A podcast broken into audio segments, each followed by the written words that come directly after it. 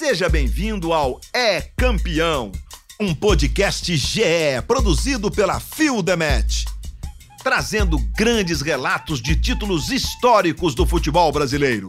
No programa anterior, vimos o Flamengo derreter no Brasileirão de 92 e parar em 13º lugar na tabela. Sem Gaúcho, suspenso por julgamento no STJD e com Nélio lesionado, o 4-3-3 eficiente de Carlinhos se perde e as alternativas não dão resultado. Da sexta à décima primeira rodada, seis jogos sem vitória. Goleado pelo Vasco por 4 a 2, o Flamengo ainda tinha oito rodadas para tentar se classificar mas não era nem sombra daquela equipe apontada como candidata ao título, ainda que com menos astros em seu elenco. Na semana em que o Flamengo estava para enfrentar o Atlético Paranaense, a presença de um torcedor que xingava jogadores fez a diretoria determinar que não haveria mais presença de torcida nos treinos. Nos bastidores, as notícias ruins se multiplicavam. Um empresário sueco teria comprado o passe de Marcelinho Carioca por 500 mil dólares e o Flamengo gastou 150 mil desses dólares antes mesmo de receber. Enquanto o vice-presidente de futebol Paulo Dantas se contradizia sobre esse assunto, o atacante gaúcho voltava a perder rodadas. Na véspera do jogo, sentiu um estiramento na coxa, que lhe tiraria dos seis jogos seguintes. A única boa notícia antes do Atlético Paranaense é que Júnior, aos 37 anos, estava convocado para a seleção brasileira, num amistoso contra a Finlândia. Nas páginas dos jornais da época, a pressão é sobre mudanças na equipe. Curiosamente, Carlinhos, o técnico, não balançou. O maestro Júnior explica essa confiança. Houve uma proteção especial do grupo e da direção em relação ao Carlinhos? Total e absoluta, né? Até porque nesse momento você não tinha é, nenhum treinador, por exemplo, no mercado que pudesse. E a gente tinha, é, nós tínhamos a noção que o Carlinhos não era o responsável por aquilo, porque a gente via o trabalho dele no dia a dia, né? Às vezes era por uma condição técnica, às vezes era por uma condição física. E o coletivo, que sempre foi a força daquele time, ele não estava conseguindo render. Isso deu a impressão exatamente que até o esquema que ele estava fazendo desde o início, né, com dois homens abertos, né, com um centroavante que não estivesse dando certo. Mesmo assim, imprensa e torcida pediam mudanças na zaga. O pedido era Júnior Baiano no lugar de Rogério. O Idemar era contestado. A ausência de Nélio não encontrava substitutos. Contra o Atlético Paranaense no Maracanã, o Flamengo mudou Carlinhos tirou Rogério e o Idemar. Marquinhos e Marcelinho, titulares frequentes na temporada anterior, tiveram a chance de começar juntos. A partida foi decidida ainda no primeiro tempo, com dois gols de Toto. No Maracanã, Flamengo e Atlético Paranaense, Júnior bate a falta e Toto mete a cabeça. 1 a 0 Flamengo. E agora, olha só a jogada de Zinho e Marquinhos. Marquinhos chuta, o goleiro defende, mas Toto aproveita o rebote. Flamengo 2, Atlético Paranaense 0. Placar final no Maracanã. No segundo tempo, Carlinhos ainda tirou Luiz Antônio para dar a primeira chance a Júlio César, um ponta de lança emprestado pelo Atlético Goianiense que fazia testes na Gávea. Ali começava um esboço da história que iria mudar o campeonato. Fazia um mês que Júlio César treinava com o Flamengo. Era elogiado nos treinos e, do momento em que entrou, o imperador virou a arma de que o Flamengo precisava para respirar. O goleiro Gilmar lembra da chegada do atacante. Ele era tímido, ele era um cara muito humilde. E ele chegou com uma posição muito humilde, pedindo, pô, como é que eu faço aqui? Ele pedindo, se colocando numa situação humilde e querendo ajudar. E a gente viu que ele tinha qualidade, ele tinha, ele, ele era habilidoso. E ele encaixou e acabou entrando bem, se adaptou bem no grupo e, e na hora certa o Imperador funcionou. Quem apelidou de Júlio César Imperador fomos nós mesmos. Nos oito jogos seguintes da primeira fase, o Flamengo teve apenas uma derrota. Venceu o Atlético Paranaense por 2 a 0 no Maracanã, mas a crise interna não estancou. Na semana seguinte, o vice-presidente geral do Flamengo, Luiz Augusto Veloso, questionou a eficiência de Júnior em campo e terminou calado e afastado pelo presidente Márcio Braga. O Flamengo foi ao Pacaembu e bateu o Corinthians de Neto e Viola com razoável facilidade por 3 a 1, com gols no primeiro tempo de Júnior, Marquinhos e Fabinho. O volante Ezequiel descontou. Pacaembu lotado, 40 mil pagantes para ver Corinthians e Flamengo. Júnior vem de guerra, o vovô garoto manda no canto do goleiro Ronaldo. Eita, bola venenosa que entra e sai sem bater na rede. Flamengo 3, Corinthians 1. O placar clássico para o jogo das duas maiores torcidas do país. Naquele domingo vitorioso, Júnior se apresentou à seleção brasileira para o amistoso contra a Finlândia, depois de evitar uma polêmica da imprensa esportiva sobre Neto. Esse jogo, para mim, tem um, uma importância grande, primeiro, que foi criado nesse dia, que era a convocação da seleção brasileira. Eu tinha sido convocado com 38 anos para a seleção, para o primeiro amistoso que teve com, com o Parreira. E criaram que não tinha nem essa necessidade, porque Flamengo e Corinthians é sempre uma rivalidade muito grande. É uma, uma, rivalidade pessoal minha com o Neto, né? E não tem nada a ver, tem uma fotografia nossa, ele capitão do Corinthians, eu também, a gente se abraçando ali, porque criaram essa, essa rivalidade assim pessoal, porque eu fui convocado e ele não foi. É, mas vocês jogavam em funções diferentes da jogo. E todo mundo achava que ele deveria ter sido convidado, né? Ter convocado. Então não aconteceu nada disso. Só que uh, ao longo da semana isso foi criando uma expectativa também. Então quer dizer, até para mim, tá? É, eu precisava provar um pouco, né, que estava sendo convocado por mérito. Não tinha sido nenhuma nenhuma convocação assim pelo fato do Parreira ter é, uma relação comigo desde 83, quando foi a primeira vez que ele foi para a seleção. E aí veio um fla-flu um repeteco da última final carioca, vencida pelo Flamengo por 4 a 2. Diante de 66.800 pessoas, o Flamengo fez sua torcida sonhar. Júlio César marcou seu primeiro gol pelo Flamengo ao fim da etapa inicial. Gotardo é lançado, entra livre e cruza para Júlio César que estreava na área, 1 a 0 Flamengo. E a torcida cantou um samba da mocidade, vice-campeã daquele ano composto por Paulinho Mocidade, Moleque Silveira e Dico da Viola, o samba traduzia muito bem o sentimento de uma nação que começava a gostar da ideia de ser campeã em 1992.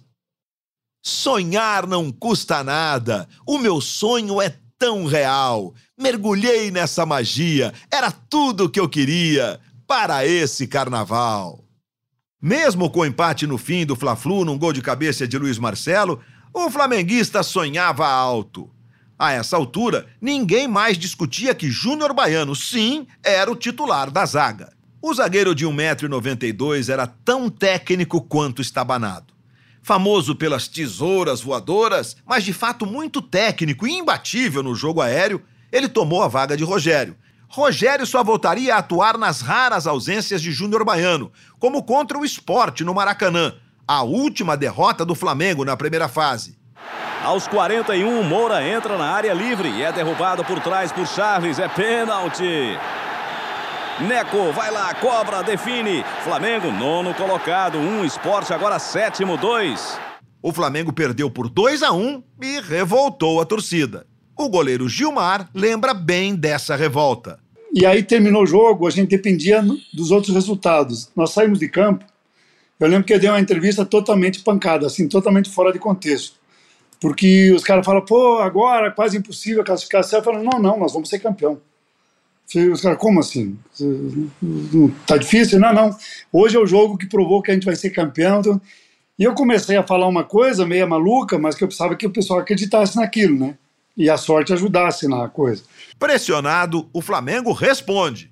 Segue-se uma goleada no Paysandu por 4 a 1. Depois, um empate com a Portuguesa em 1 a 1 no Canindé. Nos dois últimos jogos, o Flamengo voltou a contar com Gaúcho, que marcou duas vezes no 3 a 1 contra o Goiás.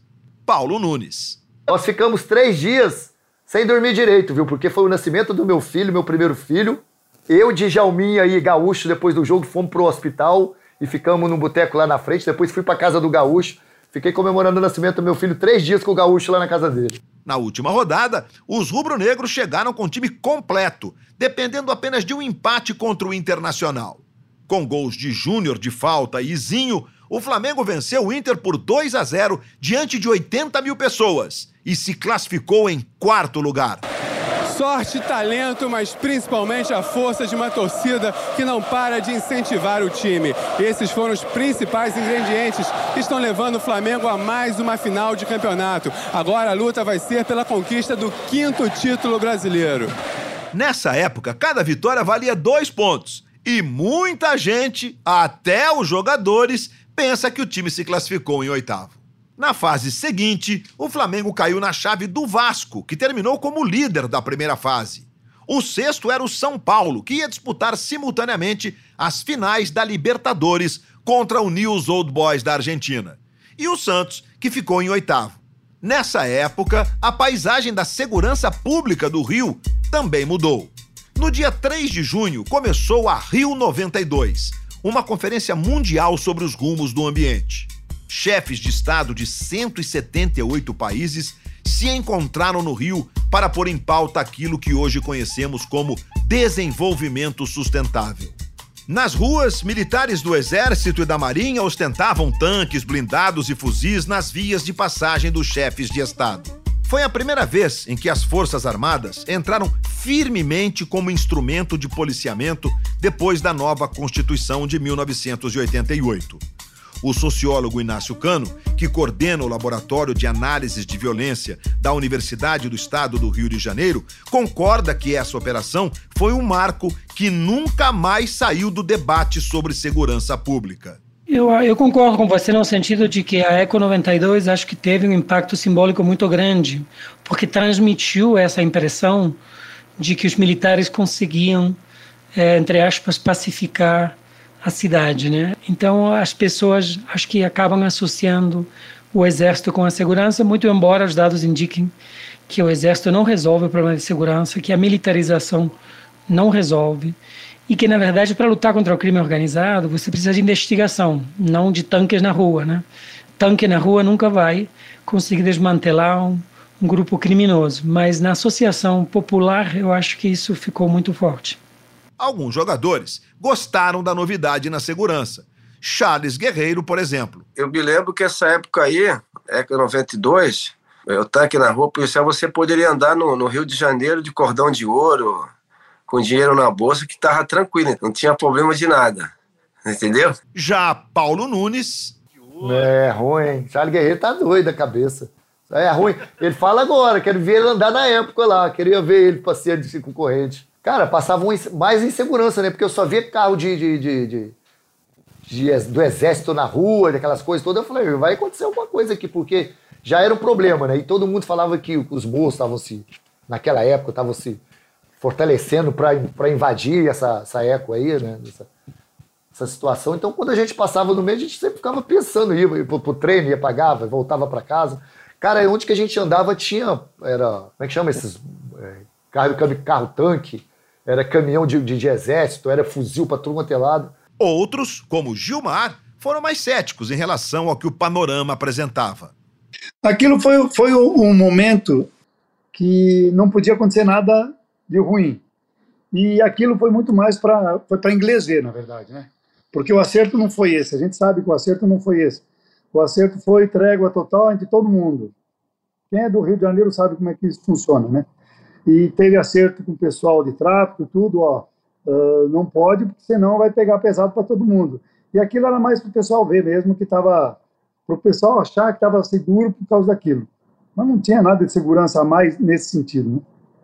Inácio Cano dá outro ponto de vista. O que as pessoas esquecem é que é um, um, evento extraordinário, como foi a Eco 92, como teve depois uma cimeira de presidentes posteriormente.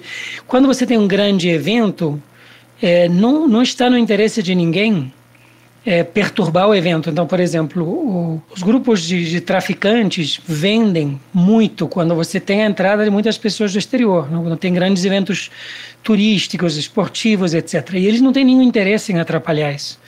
Mas as pessoas veem o exército nas ruas e associam essa presença com uma diminuição da violência. E daí gera essa expectativa de que, ah, então, se o exército permanecesse então não estaríamos protegidos. Nessa altura, o Flamengo tinha um sério problema. O primeiro era a falta de grana, que acabou obrigando uma reunião dos veteranos do grupo com o presidente Márcio Braga. Gilmar relembra a cena. Então, eu, eu lembro bem que uh, a gente não tinha onde correr, não tinha o que fazer. O Flamengo não tinha, e o Márcio Braga, ele tinha uma qualidade, tá? Ele não, não enrolava, ele não mentia. Ele falou: não tenho como pagar, não tem dinheiro. Não tenho e não vai ter. Se a gente conseguir chegar nas finais, ele falou: eu prometo que o dinheiro que for arrecadado vai ser para. A prioridade é pagar vocês. O quadrangular começou com uma incrível surpresa. Depois de uma reunião na sede da CBF, ficou resolvido que a partida Flamengo e São Paulo ia ser adiada. O pedido vinha do São Paulo e só se tornou público um dia antes da data marcada, pegando os jogadores rubro-negros de surpresa. Os dirigentes comemoraram, os jogadores ficaram contrariados. A suspensão do jogo, né? A única coisa que deixou a gente é, chateados foi que nós não fomos consultados. Foi o presidente da Federação do Rio, foi o presidente do clube. Eduardo Viana, Eduardo José Fará e o Márcio Braga. E não, nós não fomos consultados. Nós não, se por acaso, é lógico que a gente iria abrir mão, vamos dizer assim, porque o São Paulo estava jogando uma final de Libertadores e era importante para o Brasil, né? não falo nem para o, para o time, para o Brasil ter novamente um, um clube como, no caso, o São Paulo naquele momento. Só que a gente não foi consultado. Então você começa a criar expectativa para o jogo. E de repente, na véspera do jogo, você sabe que, que não vai acontecer. Quer dizer, você aquela adrenalina que você vai acumulando, ela na verdade, ela se dissipou assim rapidamente. E ainda tinha a polêmica de quem vai usar o Maracanã, com o Flamengo, Vasco e Botafogo classificados para os quadrangulares. Né? Também né? corretamente, né? Porque todos eles tinham o direito, né? E você entra nessa fase final, lembrando que é, a arrecadação naquele período ele era motivo né, de uma parcela muito grande na parte financeira dos clubes, para poder ter o equilíbrio de pagamento. Então todo mundo queria jogar no Maracanã, porque para que tivesse um público grande, em compensação, né, em retorno, você teria uma grande arrecadação. A partida entre Flamengo e São Paulo foi disputada duas semanas depois do fim da primeira fase. Júnior Baiano, suspenso, deu vaga a Rogério, que acabou resolvendo a partida. Além de uma grande atuação, o zagueiro cobrou uma falta de longa distância e venceu um Zete que recusou a barreira. Essa impressionou até o maestro. A falta é lá na intermediária. Né? Longe. Aí ele dizia assim, pô, aí, maestro, eu vou direto. falei, cara, tá longe. Ele falou, não, não, não, deixa, deixa comigo. Eu não batia falta de longe, né? No máximo, cruzava na área para os zagueirões e para o gaúcho, né? O Rogério me acerta uma batida meio de, de três dedos, mas com uma potência, né? Que muita gente falou, ah, o Zé te falhou. Não, mas se você for olhar é, a força, a precisão com que o Rogério acertou aquele chute, foi, foi absurda. O Flamengo saiu do Maracanã com os dois pontos e assumiu a liderança do grupo, já que Vasco e Santos tinham empatado. Mas o cenário mudou rápido. Na segunda rodada no Morumbi, o Flamengo perdeu por 1 a 0 para o Santos, gol de Guga. E foi para dois confrontos do Maracanã contra o Vasco. Embates que opunham dois inimigos mortais: Edmundo do Vasco e Júnior Baiano do Flamengo, que se conheciam desde a base e não se toleravam. Foram duas batalhas no Clássico dos Milhões. Num domingo à tarde, com 101 mil pagantes batendo o recorde de público daquele brasileiro, o gramado do Maracanã viu faíscas, empurrões e agressões. A certo ponto, num cruzamento na área do Flamengo, Júnior Baiano tentou tirar a bola e, em vez de tentar uma cabeçada, acertou um voleio na cabeça de Edmundo. Paulo Nunes descreve toda a personalidade do zagueiro. Você acha que o Júnior Baiano fazia alguma coisa sem pensar? Meu? Naquela época, o Júnior Baiano, quando ele cismava, é igual o Dinho cismou com o Sávio, o, o Júnior Baiano cismava com o Edmundo. E o Edmundo era. O Edmundo também não. não o Edmundo era o jeito que o Edmundo jogava, você lembra, pô. Edmundo só ia em cima. Edmundo não, não, não, não, era aquele jogador também que, que, que era só. Edmundo ia pra cima. Então, quando o Júnior Baiano ia, já ia preparado. Num péssimo dia do árbitro Cláudio Vinícius Cerdeira, que não viu o pênalti claro de Luiz Carlos Vinck no início do jogo, os dois times empataram em 1 a 1.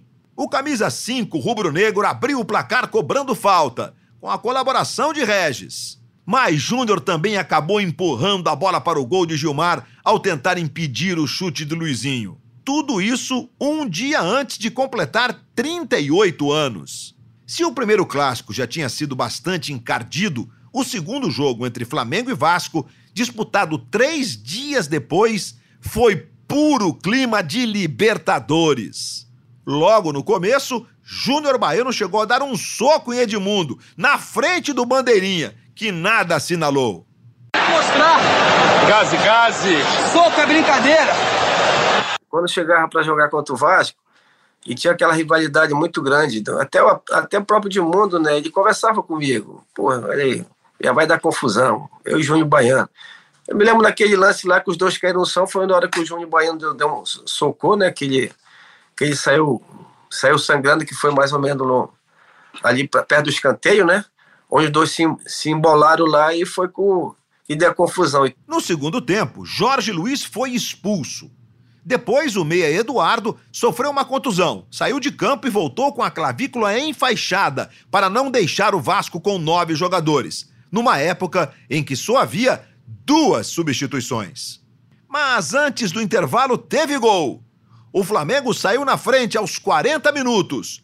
É nesse clima de tensão que Júnior bate um córner cheio de efeito e a bola vai para a rede. Repare que Luiz Carlos Vinck desvia a bola contra o próprio gol do Vasco. No segundo tempo, Nélio decretou 2 a 0, aproveitando o buraco na esquerda da defesa do Vasco, depois de um passe de Júnior. Eu acho que o Flamengo mostra que nos momentos que mais precisa, tem uma força muito grande. Mas a força mais novamente é da torcida, que não é o jogador número 2 no Flamengo, é o jogador número 1. Um, e a prova foi dada hoje. E o time se contagia e é o time que vai chegar novamente. As duas batalhas contra o Vasco cobraram um preço. Na penúltima rodada, o Flamengo foi ao Morumbi enfrentar o São Paulo sem quatro titulares. A zaga, formada por Júnior Baiano e Gotardo, estava fora. Júnior e Zinho, as mentes criativas do meio-campo, também tinham levado o terceiro cartão amarelo.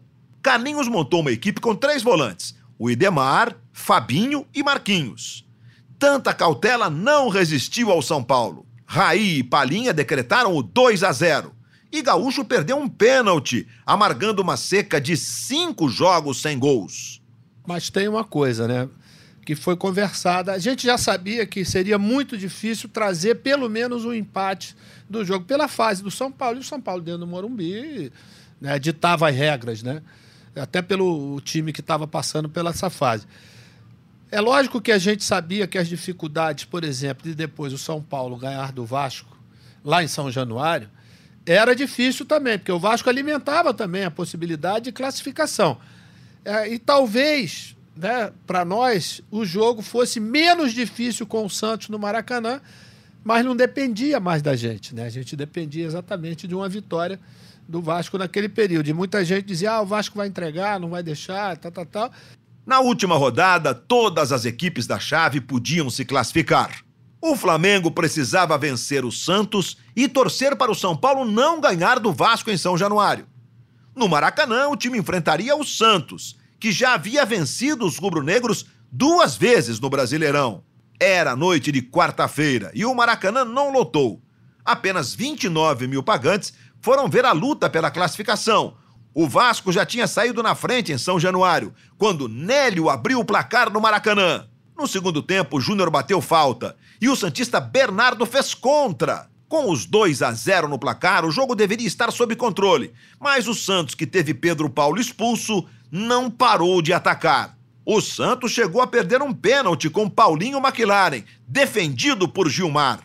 Aos 37 do segundo tempo, Marcelo Passos diminuiu para o Peixe. E aí o Maracanã entrou num transe. Em São Januário, o Vasco chegou a ouvir a torcida gritar para que o jogo fosse entregue. Vencia os campeões da América por 3 a 0. O Santos crescia e o empate colocaria o Vasco na final. Até que aos 45 do segundo tempo, Nélio arrancou pela esquerda e rolou para Gaúcho na entrada da área. Em vez de dominar a bola, Gaúcho tropeçou nela. O acidente virou drible, desequilibrou a marcação e o próprio Gaúcho chutou de canhota para fechar o placar em 3 a 1. Fim de jejum do artilheiro. Flamengo classificado. Na entrevista de campo logo após o fim do jogo, Gaúcho dedicou o gol à torcida e prometeu mais. Esse gol no último minuto vem. Eu ofereço essa torcida aqui. Tá tudo isso aqui que me prestigia. E prometo mais. Para domingo tem mais, no outro também. Na outra chave, o Botafogo se classificou sem dificuldades. O time montado pelo presidente bicheiro Emil Pinheiro voou no quadrangular. Naquela final, não havia dúvidas sobre quem era o favorito, como lembra o goleiro Gilmar. A gente foi encontrar o Botafogo no final, que teoricamente era o único time melhor que o nosso, que quase todos os jogadores eram de seleção. O time comandado por Gil fazia uma campanha impecável e era repleto de craques. Na defesa, os selecionáveis Márcio Santos e Valber. No meio-campo, a classe de Carlos Alberto Dias. No ataque, o veloz Valdeir e o polêmico Renato Gaúcho. Campeão pelo Flamengo em 1987, Renato conquistava as manchetes com facilidade. Contra a vontade de Emil Pinheiro, defendeu o direito de o elenco cair na folia. Prometeu se casar com a eterna namorada Maristela, se fosse campeão. Fez promessa também de doar um milhão de cruzeiros para a paróquia de Santa de Virges, no alto da Boa Vista. Mas acabou ficando famoso por outra dívida, que teve que pagar. Do lado rubro-negro, o problema era outro: a evidente má forma do gaúcho. Acima do peso, sem mobilidade depois das lesões, o atacante já havia desfalcado a equipe por oito partidas. No quadrangular final, fez apenas um gol em cinco jogos. O caso pedia a intervenção do veterano Júnior e acabou se resolvendo num churrasco. Você provoca uma reunião, um bate-papo, um churrasquinho, na sua casa com, com o grupo de jogadores, Maestro? Bem, na verdade, quem provocou essa reunião foi o Carlinhos, né? Ele me chamou na sala dele, é, na semana né, que a gente ia começar dessa decisão, me chama e fala: ó, a gente precisa segurar o gaúcho. Por quê? Com essa atuação que ele teve contra o Santos, voltaram aquelas coisas dos gaúchos boys, né? É festa para aqui, festa para lá, e o Carlinhos chegou ao ouvido do Carlinhos que as festas estavam acontecendo. Ele falou: a gente precisa segurar o gaúcho, porque a gente vai precisar muito dele nessa parte final do campeonato. O que é que a gente vai fazer? Eu falei: você deixa comigo essa parte? Não, não tem problema. Eu falei: então vamos fazer um negócio. Eu vou me juntar com os cabeças do time, Gilmar, Gotardo, e eu vou promover na minha casa, vou chamar alguns garotos, os gaúchos boys, né, para que eles se sintam à vontade. E a gente vai organizar, vamos queimar uma carninha lá, vamos tomar uns chopps lá, que é para poder a gente falar com ele. E não deu outra coisa, né? Foi o Paulo Nunes, foi o Djalma também. Me lembro que depois de meia hora, né? O Gilmar falou, pô, vamos falar com ele. Eu falei, peraí, Djalma, deixa ele tomar mais uns chopps ali. Aí depois de, de, uma hora e meia, duas horas, a gente chamou ele num canto e falou, cara, você viu o que aconteceu na nossa campanha, na trajetória toda do time para chegar até aqui. E quanto você foi importante para que a gente pudesse chegar aqui. E a gente tem, tem mais duas semanas ainda, né? E que são as semanas mais importantes das nossas vidas. Por quê? Era questão de você ganhar o campeonato, né? Para poder ter arrecadação, ter os, os salários atrasados em dia. E principalmente para eles e para nós também, né? É ser uma conquista mais do que importante, né? Aí no outro dia, quando eu cheguei lá, eu falei pro Carlinhos aí, ó, eu acho que ele comprou a ideia. Acho que não vai ter problema. E novamente, nessa semana, ele treinou como um danado também. Tanto que eu me lembro que na véspera do jogo, né, a pelada que tinha sempre, né, que tinha uma mistura, tinha umas disputas entre eles. O Marcelo teve que, que acabar a pelada antes, porque a coisa já estava aflorada demais. E eu me lembro de uma fase, uma frase que eu falei com, que o Coutinho tinha falado com a gente também na decisão né, do, do, do, Atlético Mineiro, que foi o seguinte: a pelada nossa também era ter uma pelada de rivalidade.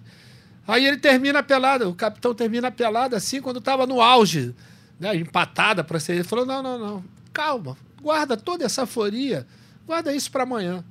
Aí quando o Marcelo terminou a pelada, não, Marcelo espera para acabar. Eu falei, galera, vamos deixar todo esse entusiasmo para amanhã. O Flamengo entrou em campo contra o Botafogo com uma proposta conservadora.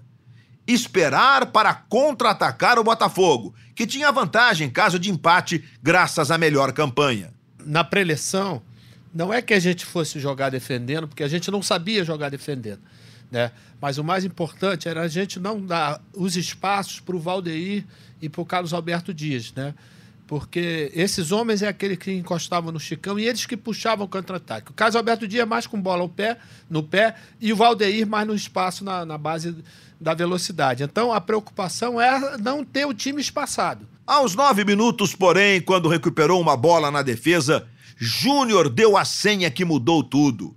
O vovô garoto de 38 anos deixou Renato Gaúcho sentado no chão com dois cortes secos e incendiou a maioria rubro-negra no Maracanã.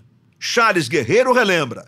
Né, o primeiro jogo da final ele deu duas canetas no, no, no Renato e o Renato acabou ficando, caiu, ficou sentado no chão, olhou para trás e tipo assim, como é que é? Ninguém vai me ajudar? Relembra daquele momento no primeiro tempo, com nove minutos, que a torcida quase enlouqueceu, maestro? Não, o mais engraçado é que eu encontrei um amigo, Pedrinho Salomão, palestrante dos bons, e o Pedrinho, há um tempo atrás, quando eu encontrei com ele, fui assistir uma palestra dele, ele falou que tinha 12, 11 para 12 anos, né, e ele chegou atrasado naquele jogo. E estava subindo a rampa, né, para ir para lá. Aí daqui a pouco eles escutam um urlo daquele, como se fosse o gol mesmo, né? Aí tinha um senhorzinho subindo com um radinho, aí ele chegou, pô, foi gol de quem? Ele falou, não, não foi gol não, foi o velho que deu dois dribles. Mas ali terminou realmente incendiando e a partir daquele momento a torcida não parou mais em nenhum momento. Mesmo sem Charles Guerreiro, que tinha sofrido uma lesão, o Flamengo entrou em campo com sua melhor formação, o famoso 4-3-3 com pontas abertos. Fabinho substituiu Charles na direita. Nélio estava à vontade com a camisa 10 e voava pela esquerda, enquanto Júlio César avançava pela outra ponta. E Gaúcho voltava a transmitir confiança. Paulo Nunes. E aí, quando a gente começa a jogar, os caras que eram, que eram os craques, que eram que tinham capacidade, que eram que tinham um time naquela época é, mais com a média de idade mais alta do que a nossa, eles sentiram. E aí, quando a gente sente que eles sentiram, o Flamengo foi agressivo. Aí mudou. O Júnior começa a mexer dentro do campo. Vamos, vamos, e o time começa a acreditar, cara. Quando a gente viu, a gente estava controlando o jogo. Não é que o, o, Botafogo não conseguiu jogar, o Botafogo não jogou. Simplesmente não jogou. Mas aquele jogo foi ganho por Piá. Lateral esquerdo de talento modesto, Piá era tímido. Por diversas vezes, foi tido como o elo mais fraco da equipe, além de ser frequentemente comparado com o Júnior, dono daquela posição no time campeão do mundo. Naquela partida, porém, Piá foi o dono do jogo. Aos 15 minutos, Piá avançou pela ponta e cruzou rasteiro para trás. Gaúcho deixou a bola passar e Júnior bateu de primeira, sem chances para Ricardo Cruz. O segundo gol surgiu pela esquerda de novo. Fabinho lançou Nélio, que invadiu a área, dominou e tocou entre as pernas do goleiro botafoguense. Depois, Júnior cobrou falta rasteira, lançando Piá, que correu pela linha de fundo e cruzou para Gaúcho, que deu um salto espetacular e cabeceou antes que Ricardo Cruz pudesse cortar. Bola no ângulo. Flamengo 3 a 0 aos 38 do primeiro tempo. Aquele dia, o Piá acertou tudo com qualidade, sabe? com qualidade. Ele mostrou que tinha uma qualidade danada. Foi aí que Renato teve que pagar sua dívida para Gaúcho, numa cena inimaginável nos dias de hoje. Na folga da segunda-feira, Renato serviu um churrasco para Gaúcho, pagando a aposta que fizeram no primeiro jogo da final. A confraternização contou com a presença da Rede Globo, que tinha lá o repórter Tino Marcos e o cinegrafista Ederleci Yamin, que morreu de câncer em 2019. Foi deles a matéria sobre aquela segunda-feira. Renato servindo carne na boca de gaúcho, entre risos e brincadeiras. Depois do chocolate, carne macia, cerveja gelada e telefonemas de solidariedade. Nada disso fez tão bem a Renato como a visita de Gaúcho, curiosamente um dos carrascos alvinegros. E é com essa amizade acima de qualquer rivalidade que Gaúcho conseguiu descontrair o ambiente, mostrando até como martelar o Botafogo. É, foi pauzinho. Mesmo o gozador, Gaúcho foi tão bem tratado que até comida na boca ele ganhou ganhou. Mas pobre Renato, o desastre de domingo o deixou desastrado. Olha como é que ele tá. É, só amanhã daqui, ó. Cerveja, carne, piscina. Júnior comenta o caso.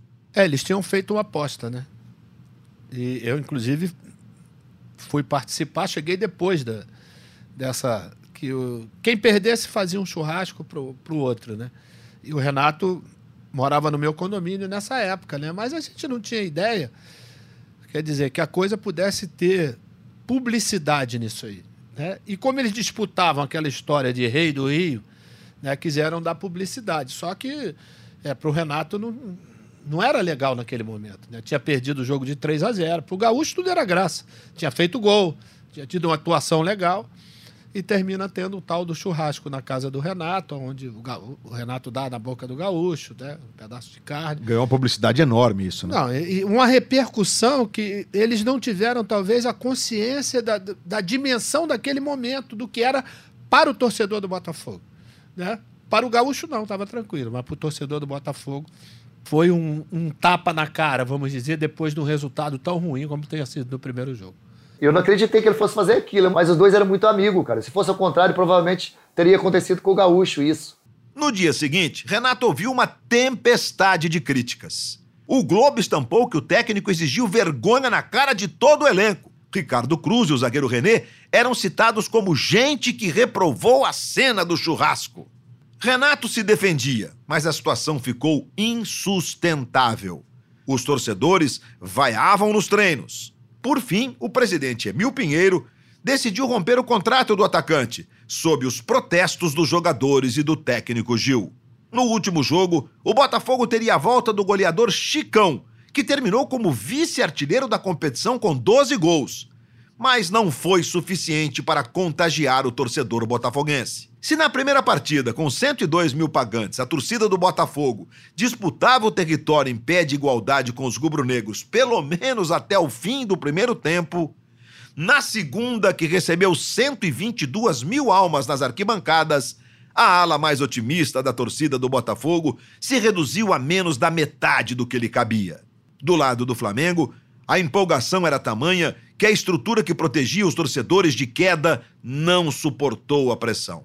Antes da partida, cerca de 13 metros do guarda-corpo cederam, o que provocou a queda.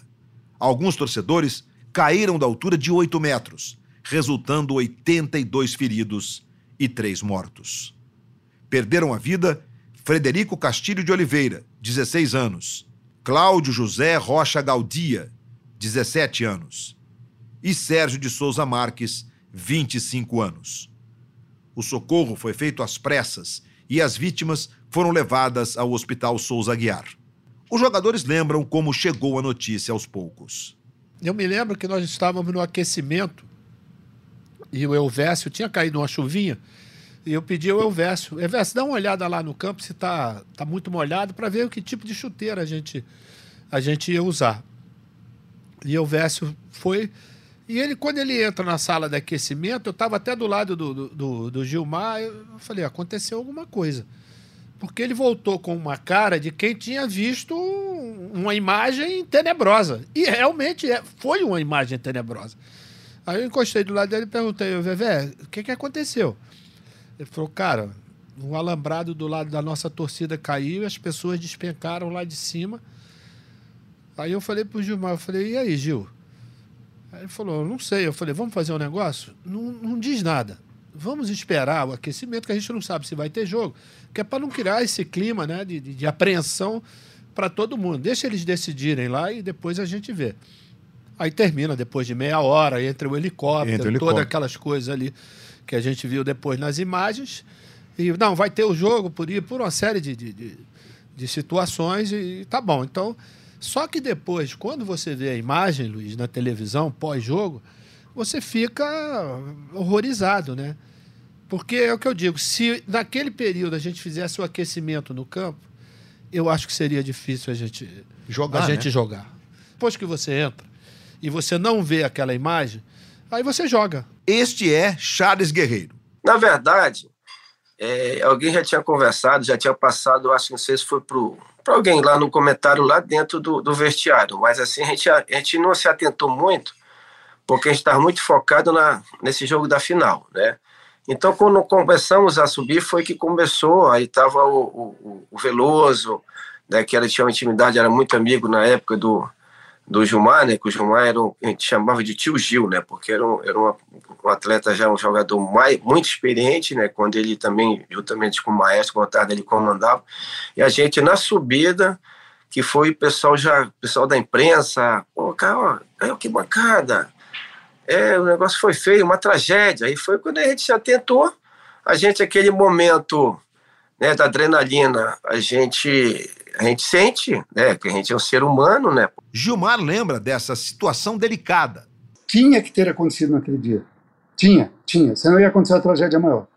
Tinha. Obrigatoriamente tinha que ter acontecido aquele jogo, na minha opinião. Não tinha como segurar, porque a torcida do Flamengo era a grande maioria, por causa do resultado. Tinha um frenesim no ar tão grande que pode ter certeza ia acontecer mais tragédia. Se cancela o jogo lá, ia ser a maior cagada da história. Não podia ter cancelado aquele jogo.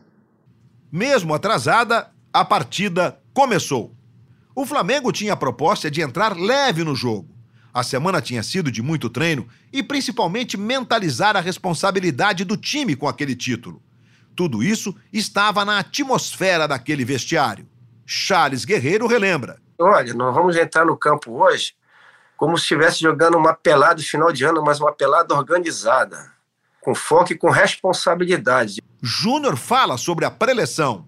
Eu não lembro de ter falado. Me lembro de iria falar outra coisa aqui, que era a história de.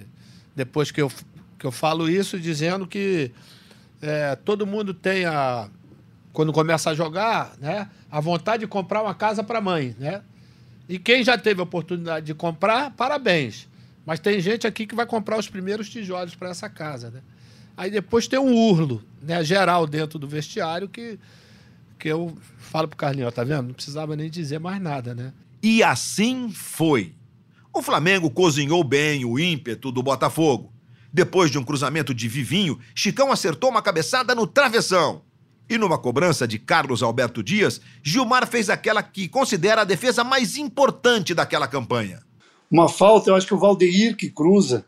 O Valdeir ou um outro meia que tinha, que chuta uma bola rasteira no canto esquerdo que ia, ia mudar totalmente a história do jogo, daquele jogo e da final do campeonato. E eu sabia que ele batia bem pra caramba. Eu esperava uma bola por cima, ele bateu no chão.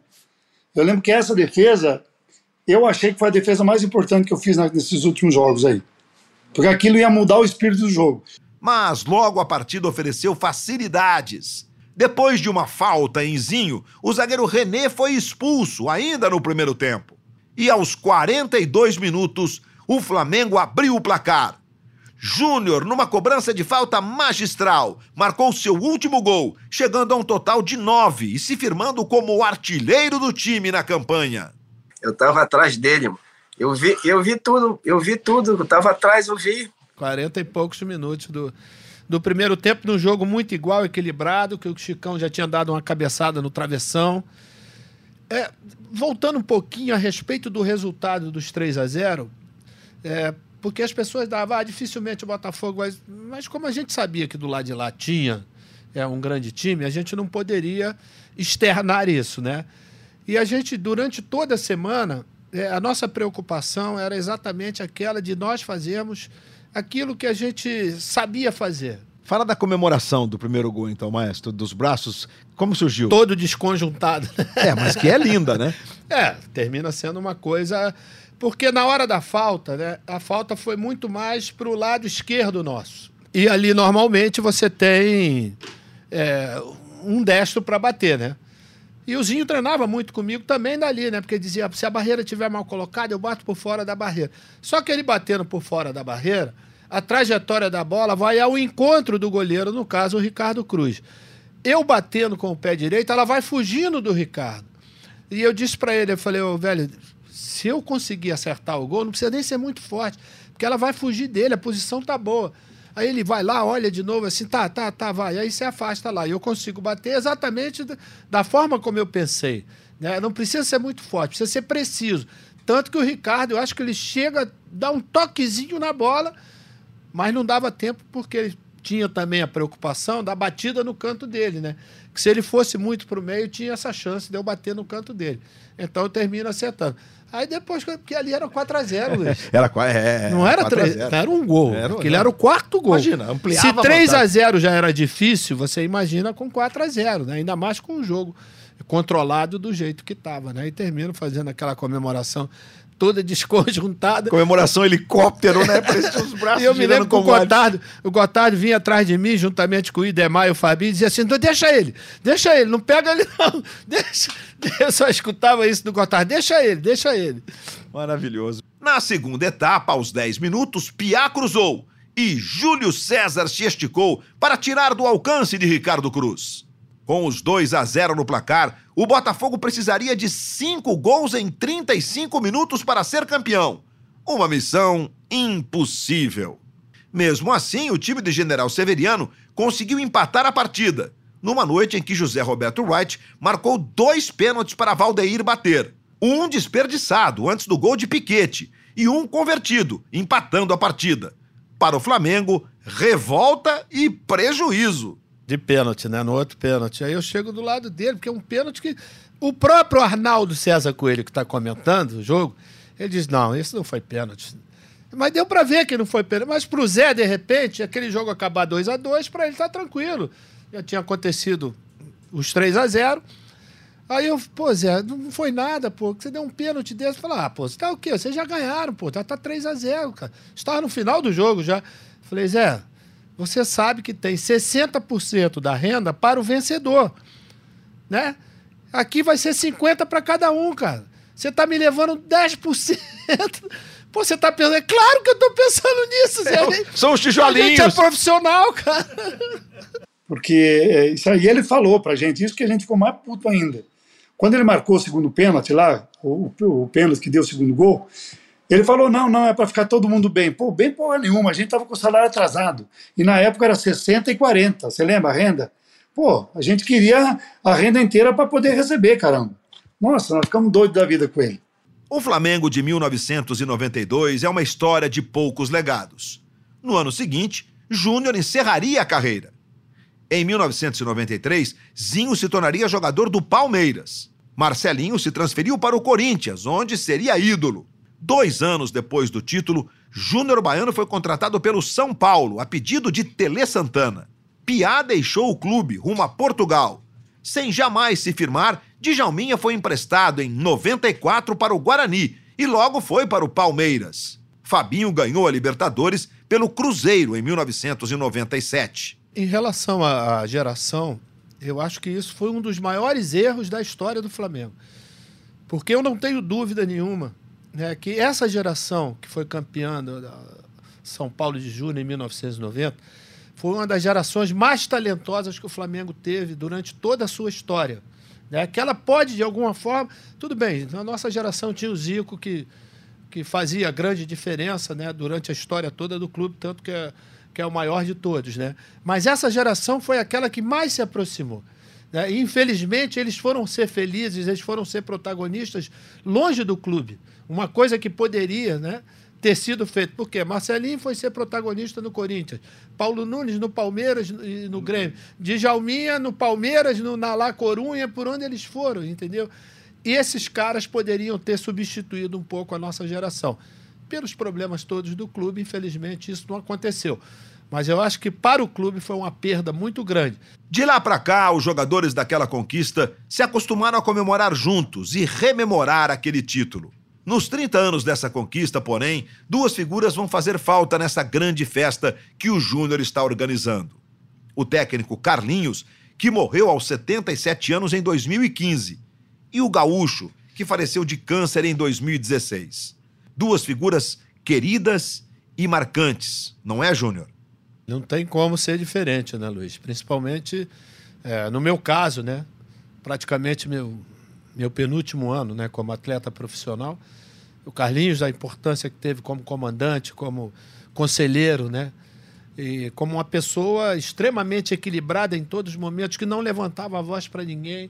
Quer dizer, que a gente procura ter ele como exemplo mesmo, não somente como treinador, mas principalmente como, como cidadão. E o Gal foi, foi aquele irmão mais novo que mais deu trabalho, né?